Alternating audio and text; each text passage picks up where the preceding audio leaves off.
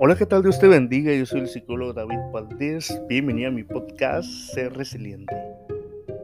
Nuestra existencia está llena de desafíos.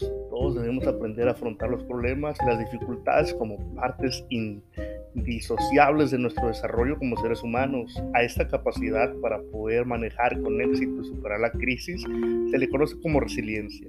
La resiliencia se refiere a la capacidad para afrontar y superar los momentos difíciles, pero también para recuperarse de ellos. Esta capacidad de recuperarse y continuar con una mentalidad positiva ante las dificultades diarias puede ser la diferencia entre alguien capaz de funcionar bajo presión y alguien que pierde la calma ante los imprevistos. Por lo general, las personas resilientes afrontarán con mayor eficacia los momentos de estrés. Desde el campo de la psicología se ha puesto en evidencia que algunas personas nacen con mayor capacidad de resiliencia que otras. Sin embargo, esta actitud también se puede aprender.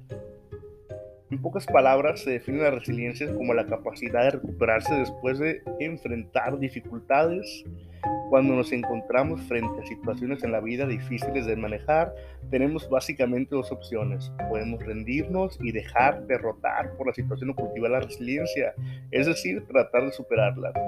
El diccionario de la Real Academia Española de la Lengua define la resiliencia como la capacidad del hombre para afrontar circunstancias extremas y superarlas. Muchos psicólogos sugieren que la resiliencia, además de ayudar a las personas a superar las situaciones traumáticas, también permite aprender de ellas y desarrollar nuestro potencial como seres humanos. La resiliencia como elemento psicológico se describió por primera vez en los años 70. La psicología y desarrollo estadounidense de Hemi Werner estudió hace alrededor de 20 años a un grupo de personas en la isla de Kauai, una pequeña isla hawaiana relativamente pobre. Su investigación terminó en 1973 un resultado que puso de manifiesto las diferencias en la capacidad de resiliencia entre las personas participantes. El estudio concluyó que dos tercios de los sujetos de estudio con padres alcohólicos o con enfermedades mentales manifestaban problemas en la edad adulta. Sin embargo, un tercio de los adultos jóvenes fueron descritos como resilientes y no mostraban signos de dificultades a pesar de su crianza. Si ampliamos la definición de resiliencia, una persona resiliente cuando usa procesos mentales y comportamientos para protegerse de factores de estrés o sus efectos negativos, mientras promueve una actitud positiva, al término también se le asocia la capacidad de recuperación, es decir, la capacidad para salir tranquilamente de una situación difícil sin repercusiones duraderas. La capacidad de resiliencia está estrechamente ligada a otros factores de salud general. Al tomar medidas positivas para mejorar nuestro estilo de vida, también podemos desarrollar habilidades de resiliencia. Las acciones que realizamos para cuidarnos, como comer bien, hacer ejercicio, nos permiten enfrentar mejor las dificultades de la vida diaria. Por ejemplo, para tener la capacidad de resiliencia es importante encontrar un propósito. La búsqueda de sentido es una necesidad intrínseca del ser humano. Sin embargo, muchos de nosotros parecemos, caminar sin rumbo hasta que algo nos abre los ojos. Algunas personas después de enfrentarse a una situación traumática como la muerte de un ser querido necesitan dotarlo de un significado positivo para poder seguir adelante.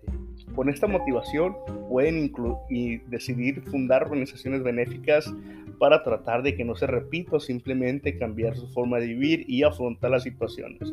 Encontrar un propósito después de una crisis o tragedia es una parte importante de la recuperación. Confiar en las propias capacidades.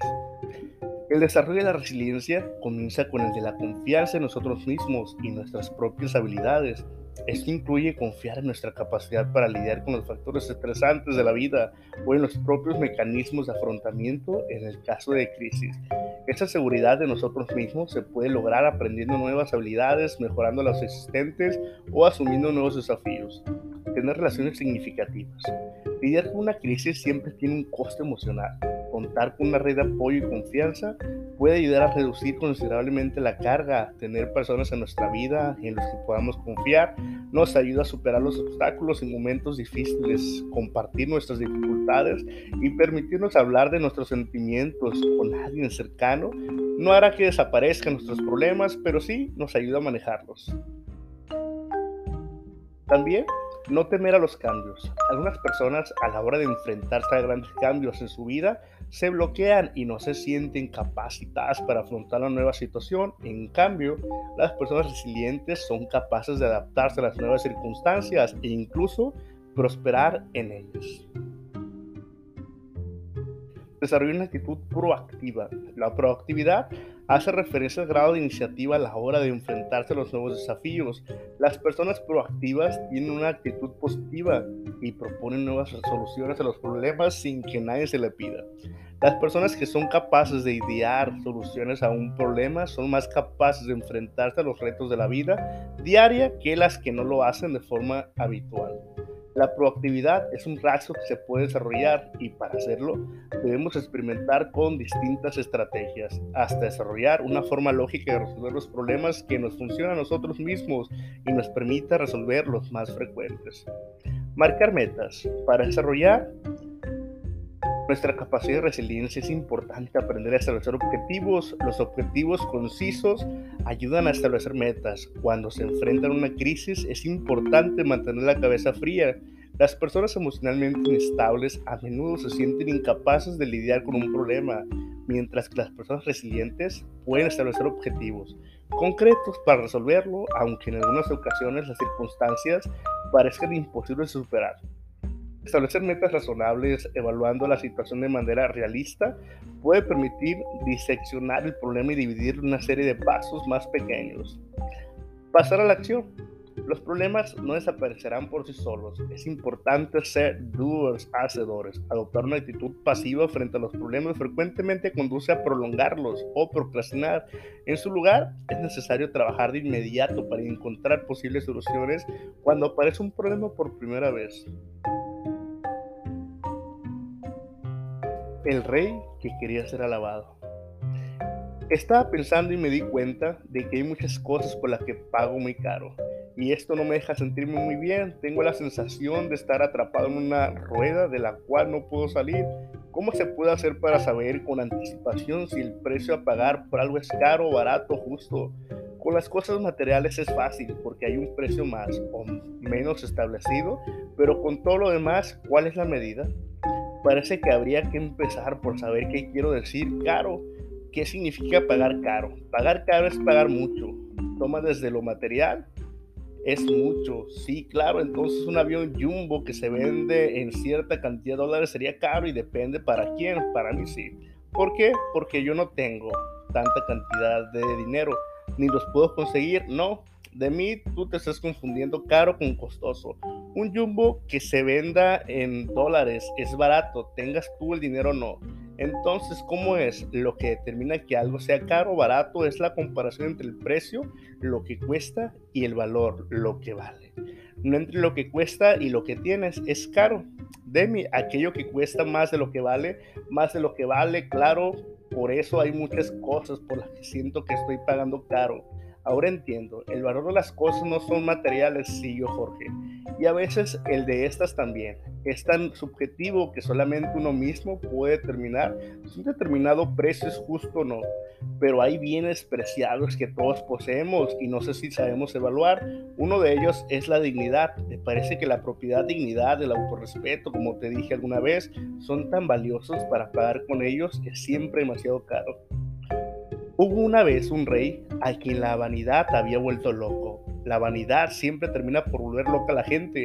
Ese rey mandó a construir en los jardines de su palacio un templo y dentro del templo hizo poner una gran estatua de sí mismo en posición de loto. Todas las mañanas después del desayuno, el rey iba a su templo y se postraba ante su imagen, orándose a sí mismo. Un día decidió que una religión que tuviera un solo seguidor no era una gran religión, así que pensó que debía tener más adoradores. Decretó entonces que todos los soldados de la Guardia Real se postrasen ante la estatua por lo menos una vez al día. Lo mismo debían hacer todos los servidores y los ministros del reino. Su locura crecía a medida que pasaba el tiempo y no conforme con la sumisión de los que lo rodeaban, dispuso un día que la Guardia Real fuera al mercado y trajera a las tres primeras personas con las que se cruzaran. Con ellas pensó demostrar la fuerza de la fe en mí les pediré que se inclinen ante mi imagen. Si son sabios lo harán, y si no, no merecen vivir. La guardia fue al mercado y trajo a un intelectual, a un sacerdote y a un mendigo, que eran en efecto las tres primeras personas que encontraron. Los tres fueron conducidos al templo y allí el rey les dijo, esta es la imagen del único y verdadero Dios, postraos ante ella o vuestras vidas serán ofrecidas como sacrificio ante él. El intelectual dijo, el rey está loco matará si no me inclino. Eso es evidentemente un caso de fuerza mayor. Nadie podría juzgar mal mi actitud a luz de que fue hecha sin convicción para salvar mi vida y en función de la soledad a la cual me debo. Y dicho esto, se postró ante la imagen. El sacerdote dijo, el rey es enloquecido y cumplirá su amenaza. Yo soy un elegido del verdadero Dios y por lo tanto mis actos espirituales santifican el lugar donde esté. No importa cuál sea la imagen, será el verdadero Dios aquel a quien yo esté honrando.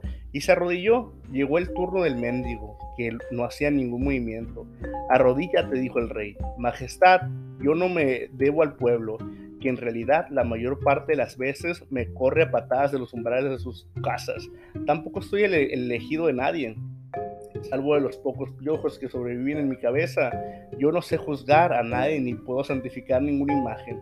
Y en cuanto a mi vida, no creo que sea un bien tan preciado como para hacer ridiculeces para conservarla. Por lo tanto, mi Señor, no encuentro ninguna razón, ¿verdad? Valedera para arrollarme aquí.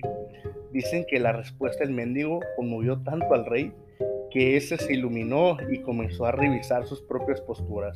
Solo por ello, cuenta la leyenda, el rey se curó y mandó reemplazar el templo por una fuente y la estatua por enormes canteros con flores. Recuerda que yo soy el psicólogo David Valdés. Deseo que tengas una vida ricamente bendecida. Marcas promocionadas en este podcast. Artesanía y miscelánea de la langosta en las playas del Maviri. Cuenta con variedad de souvenirs y productos como playeras, chores, chanclas, toallas, cubetas, pelotas, salvavidas, artesanías, horario de atención de 8 de la mañana a 6 de la tarde, abierto de lunes a domingo. Artesanía y miscelánea la langosta. Recuerda visitar a nuestros amigos en la isla del Maviri. Recuerda que yo soy el psicólogo David Valdés, que tengas una vida ricamente bendecida.